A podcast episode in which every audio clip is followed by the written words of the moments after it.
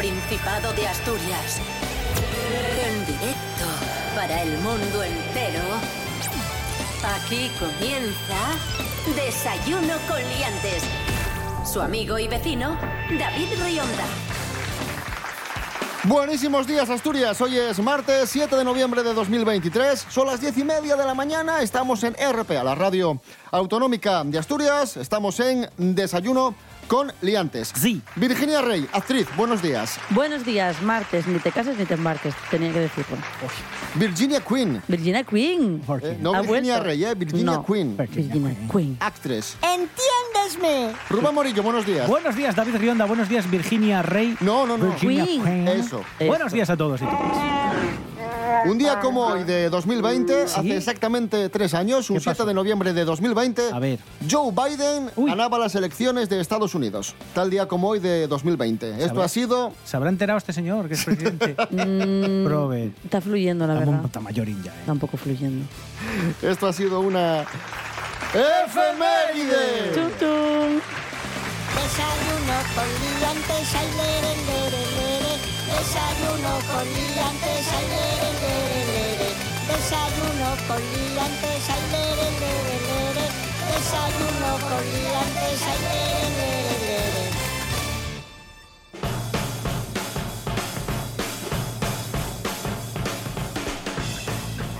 Vamos a empezar felicitando al empleado del mes. ¿Quién es? Yo. Un empleado de una tienda de electrónica de Moscú que en su primer día de trabajo robó 53 iPhone Bien, ju- bien jugado. Bien jugado.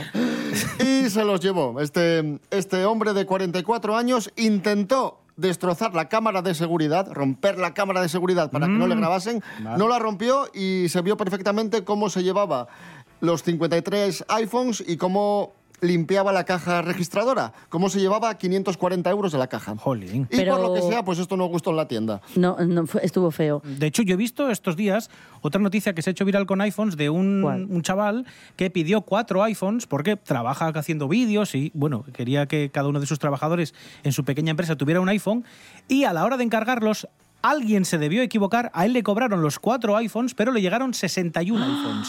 ¡Qué Le llegó uno suelto, que era el suyo, que era de un color especial, y luego los otros tres que tenían que llegarles, alguien eh, equivocadamente, en vez de pedir tres individuales, tres unidades, debió pedir tres cajas de 20. Y claro, a él solo le cobraron tres iPhones y le han llegado tres cajas de 20, 60. Pero vaya ganga. Y encima, claro, e- él, él se ha informado y le dicen los abogados que no tiene por qué devolverlo. O sea, ni le pueden cobrar los 60 iPhones que le han enviado por error y a no ser que se den cuenta y que se los pidan por favor que los devuelva, él no tiene por qué hacer. Claro, eso Ah, claro, apelas a la buena voluntad del tío. El tío es como, a mí me llegó Claro. esto. yo- A ver, habitualmente esto puede suceder y lo que dicen los expertos es que la marca puede tener un detalle contigo, ofrecerte los nuevos modelos por vida, a, a cambio de que le devuelvas tantos terminales que, claro. Es que son dinero, no sé cuánto dinero es, Evidentemente es, es mucho dinero. A ver, para, para Apple ya te digo yo que es como una gota en el océano. Está bien saber. A mí nunca me pasan esas cosas. Ya. Me ya. pueden, no sé, cobrar, revés, sí, al revés, ¿eh? me cobran mal o me cobran de más, pero que me den 60 iPhone, no, no, ni bueno, ni 5, ni, ni uno.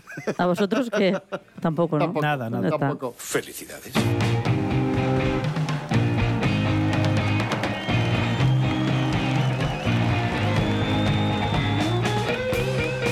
Hablando de teléfonos móviles, tenemos otra noticia que tiene que ver con telefonía móvil. Científicos chinos han creado una batería que te carga el teléfono casi a tope, al 90%, en solo 10 minutos. Menos mal. Bueno. esto es, lo que es un quiero. avance, ¿eh? Tecnología Bien. de la buena. Sí, tiene fósforo y grafito. Y son baterías de alta conductividad, dicen en esta revista científica que las analiza, revista que se llama Nature Energy. Y son investigadores de la Universidad de Ciencia y Tecnología de Guangzhou los que la han creado. Y sí, te carga en 6 minutos el 80% y en 10 minutos el 91% de la Toma batería. ya. Y ojo, porque dirás tú, sí, pero esto carga muy rápido, pero se deteriora la batería. Que es lo que suele pasar, ¿no? Es lo lo que suele dicen, pasar, sí. que luego al año el móvil ya dura una patata. Está quemado. Bueno, pues no. Eh, han ideado esta tecnología y permite que la batería tenga 2.000 ciclos de carga, es decir, que se pueda cargar y recargar O sea, que se pueda recargar 2.000 veces sin que en principio tenga pérdida de, de Va, capacidad. dos mil veces antes de 2000 las veces. 2000 cambias el móvil ya. Claro. Ya. Lo cargas una vez al día, más o menos. Llamas al de los iPhone este de extra que te deje uno. tal, 165 cargas Pues al está año. bien. Sí, sí, te da de sobra. Vamos, me parece muy bien. Hay que innovar en baterías, que duren más, caray. Pues sí, porque Andamos siempre ahí buscando un enchufe. Mendigando enchufe. Mira, de hecho yo tenía que cargarlo, por cierto. Mira, yo lo tengo ahora al, al 17%. Yo al 63, Yo al, pero ya me da 80 toque. yo al 87. A mí con No estos porcentajes me da, me da un poco de toque. Necesito que esté a tope, como yo. Es una diosa. Esto es Desayuno con Liantes en RPA, la radio autonómica de Asturias. Hoy es martes 7 de noviembre de 2023. ¡Sí!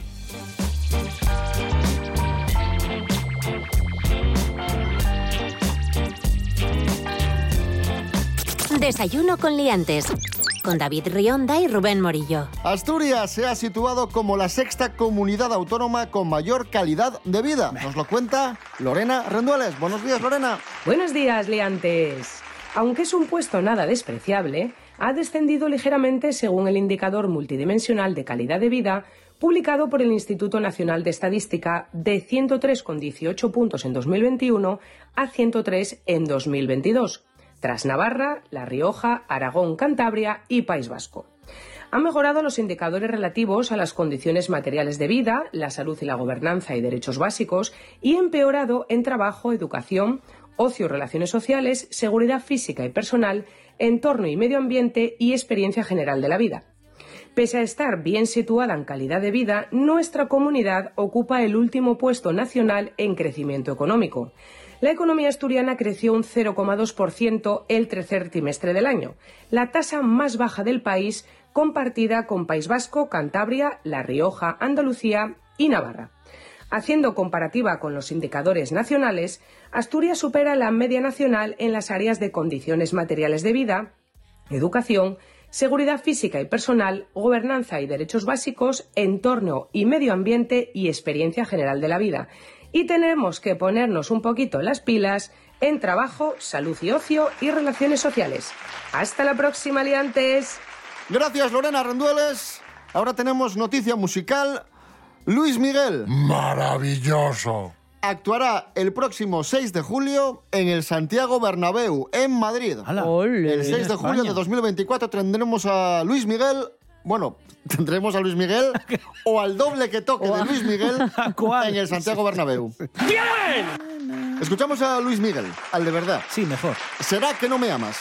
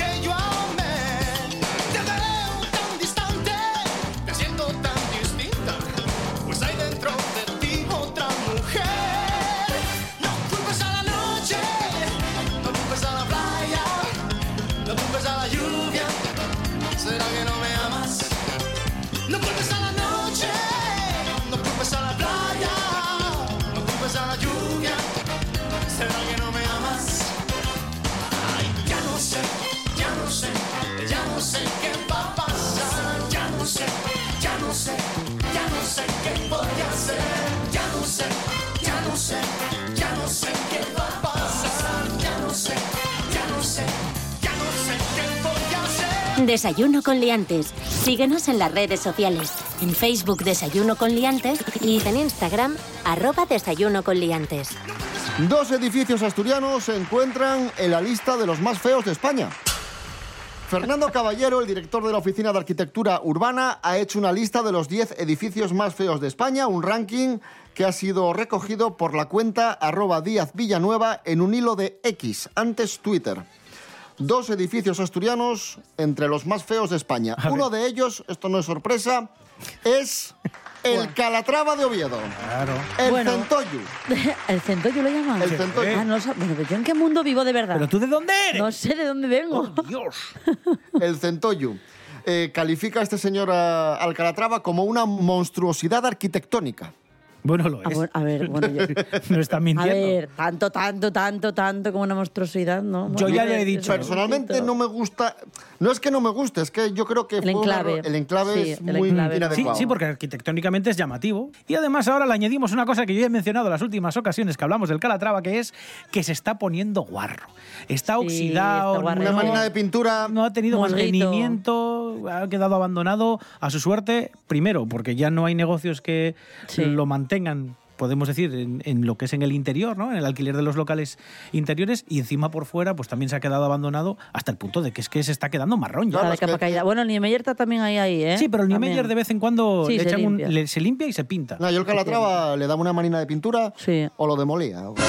Toma por saco, venga. Directamente. Pachatarra. Ah, oye, y, y- y cuál es el otro edificio que tengo yo aquí? Y el otro es eh, las torres de la Plaza del Marqués, en Gijón, junto al barrio de Cimavilla y Ah, frente al cuál es. Palacio de. Revillagigedo. Y dice este señor Ah, que cuál es. Porque no encaja con el resto de la arquitectura del lugar. Es que Ostras. eh, eh, lo defiendo a capa y espada en este comentario, porque es que os dais cuenta cuál es, ¿no? Sí, sí, es sí, como sí, todo sí. el barrio de Cima de Villa tan bonito, Y con de pequeñas repente, y pum, emerge eso ahí que no, no pega ni con cola. Ojo porque, porque Gijón pega. también está siendo estos días muy comentado precisamente por la, la arquitectura y todo el desarrollo urbano de la ciudad, porque hay edificios que se están rehabilitando, edificios con fachadas históricas, Sí. que se tienen que mantener por ley, pero les permiten construir Y lo están haciendo más mucho. alturas. Y, encima, y es una cosa rarísima porque tú tienes dos alturas, tres alturas con el estilo arquitectónico que toca, el, clásico, que se mantiene, y de repente, del tercero para el sexto, Todo nuevo, sí. es todo nuevo. Como friki de la arquitectura te diría, en algunos países del mundo esto se hace y se hace muy bien, pero es verdad que si no lo haces muy bien es un cantazo. Esto es,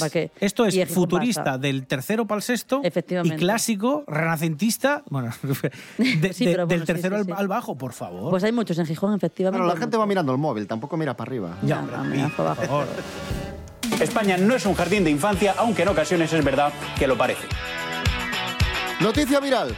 Curiosa respuesta de Beatriz Rico, la, actriz asturiana, en redes sociales. Tuvo ahí un hater, se enzarzó con él y toda esta historia se ha hecho viral. Nos la cuenta María Álvarez. Buenos días, María. Pues efectivamente, liantes, Beatriz Rico vuelve a estar en el candelero. Y todo por el comentario de la guerra entre Israel y Palestina, donde la actriz ha querido dejar su opinión. Y claro, como ya os estaréis imaginando, pues las redes han saltado. Ella escribía, ah, si es por eso, nada, nada, a seguir, a matar para cumplir la profecía de Isaías. Pero luego los fanáticos religiosos son los otros, las palabras de un perturbado. Su comentario al respecto del conflicto ha generado mucho ruido mediático en las redes con duras contestaciones. Para empezar, un usuario fue contundente con ella en su respuesta barra ataque. No sabes de lo que hablas, boca chancla. Todo lo inicia jamás troceando, violando, reventando y quemando vivos a más de mil inocentes israelíes. Y a continuación le sacaba un asunto pasado tirando a matar. Tienes mucho más talento enseñando las pi en interview que como analista política, para rematar con un das vergüenza ajena. ¿Qué hizo Rico? Bueno, pues la Rico ha querido entrar en ese cruce de respuestas, pero lo ha hecho en torno de humor. Sí, sí, y encajando muy bien lo que le decían. La respuesta de la actriz ha sido muy contundente. Gracias, no encontraba la revista y ahora ya la he recuperado. Y lo ha aderezado con un zasca aplaudido y bien por las redes y que ya se ha convertido en viral. Cuando quieras dar lecciones a alguien, intenta que sean sin faltas ortográficas básicas, que pierdes credibilidad y quedas como un ignorante con ínfulas. ¡Hala! Ahí la has dado.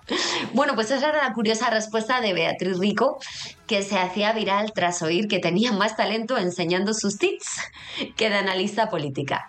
Esto es lo que pasa cuando un actor, en este caso una actriz, habla de mm, algún tema de interés, como en esta ocasión ha sido la crisis entre Israel y Palestina, y las redes reaccionan. Eh, como os acababa de comentar, pues eso, recibía críticas feroces recordándole su pasado, pero la Rico salía airosa. Venga, que tengáis buena mañana, chicos. Hasta luego, liantes. Mua, mua, mua, mua, mua, mua. Gracias, María Álvarez. Estamos en Desayuno con Liantes en RPA, la radio autonómica de Asturias. Hoy es martes 7 de noviembre de 2023.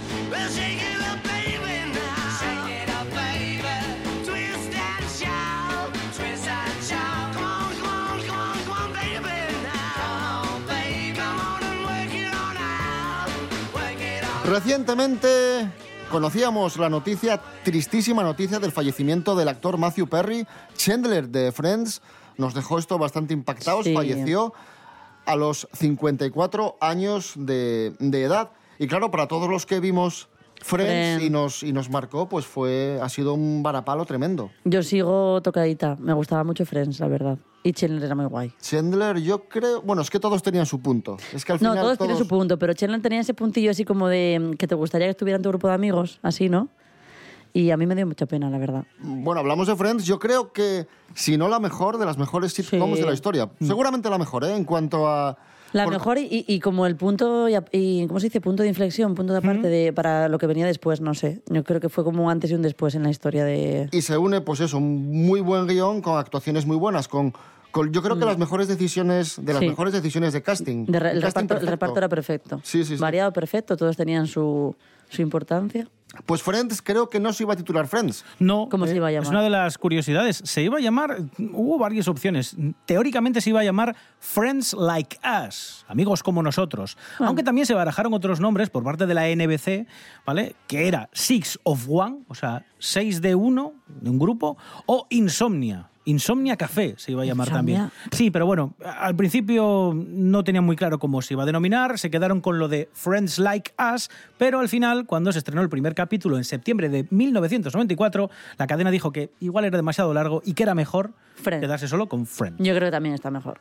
Yo siempre quise tener un, un- o sea, un grupo de amigos, no, por Dios, que adoro a mis amigos, pero ese rollito así de las casas, ¿no? En Nueva York, tal. Cuando lo veía decía yo, "Oja- ojalá yo tuviese así mi casita. Nueva Claro, York". claro, Mi, sí, sí, sí. mi piso, eh, ojito, porque tenían, no, no, no sé qué edades tenían, con un piso del copón en Nueva York, y de esto, esto es imposible, esto es inviable, esto no lo Te tiene. iba a preguntar si llevaste el pelo tú a los Rachel, pero quizás es que en el 94, vamos a A poner ver, yo- 96, 97, eres insultantemente joven. Yo era insultantemente Claro. pequeña en general, pero sí que luego una época que tenía, Se bueno, como, como Rachel y como alguna actriz así más española, con un poco de, mm, despuntado así, a plancha, planchadito y como con un despuntado para arriba. ¿no? Bueno, pues Jennifer Aniston dijo que llegó a odiar ese peinado que le parecía feísimo, Sí. feísimo, que no le gustaba nada, que era como un suplicio llevarlo todo el día. Y, y en contra de lo que ella opinaba, todas las peluquerías tenían un problema Sí. porque venían pidiendo el peinado Rachel. Sí, sí, sí, sí. Que es curioso. Y última curiosidad.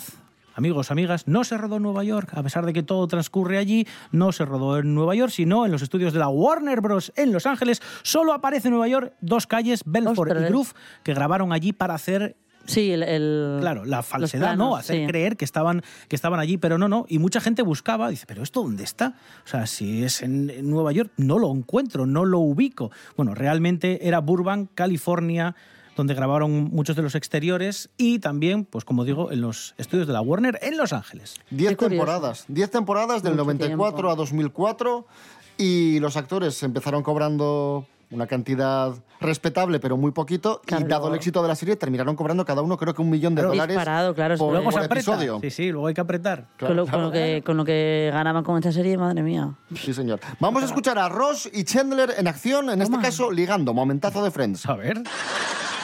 ¿Sabes qué? Ya basta, basta de hablar. Tengo que ir pasando página. Eh, fíjate en esas dos rubias de ahí. Oye, acompáñame. ¿Pretendes que nos divorciemos todos? Venga, no tienes que hacer nada, pero será más fácil si vamos los dos como en la universidad, ¿te acuerdas? Primero tú rompes el hielo con alguno de tus chistes para que vean que eres el gracioso. Luego yo les entraré con alguna conversación interesante para que vean que soy el tío brillante, inquieto y sexy. Creía que yo iba a hacer los chistes. ¿No tendrías que estar en el trabajo? ¡Ah, por ellas! Por cierto, buen doblaje, ¿eh? También. En Me da- español muy bien doblado. Muy bien, sí, es verdad. Me ha dado más pena todavía ahora, ¿eh? Fíjate, Sí. no había visto nada ni oído nada de, de la serie después. Me ha dado penita, pero bueno, ahí quedará. Vamos a escuchar la canción de Friends, I'll Be There For You, de Rembrandt. Guapísima esa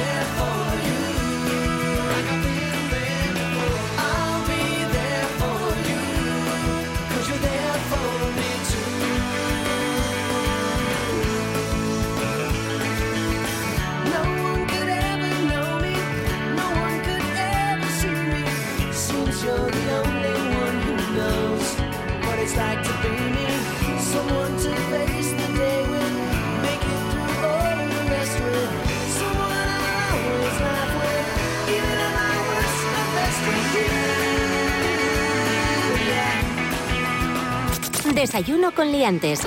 Con David Rionda y Rubén Morillo. Y seguimos rindiendo homenaje al actor Matthew Perry, Chandler en Friends, pero además de Chandler hizo otras eh, muchas cosas. Miguel Ángel Muñiz, eh, Jimmy Pepín nos habla de, de Matthew Perry. Buenas, Miguel Ángel.